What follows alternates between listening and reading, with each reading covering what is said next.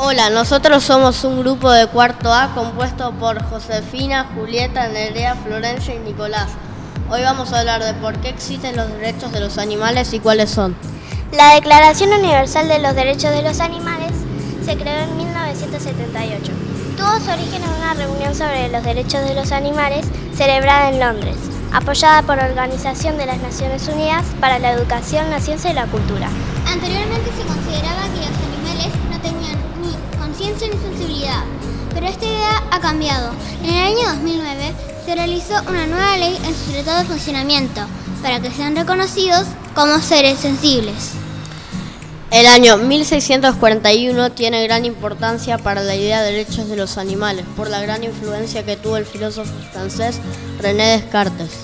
En la actualidad, los animales, al igual que los humanos, tienen derechos a que deben ser respetados, como por ejemplo derechos a la libertad o a cubrir sus necesidades básicas. El 10 de diciembre se celebra el Día Internacional de los Derechos de los Animales.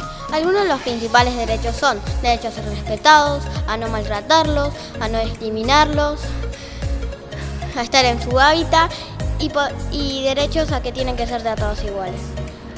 Bueno, en conclusión, a nuestro grupo nos parece que los animales tienen que tener más derechos a ser respetados y que todos tomemos en serio sus derechos. Y si no sucede eso, los animales se van a empezar a extinguir.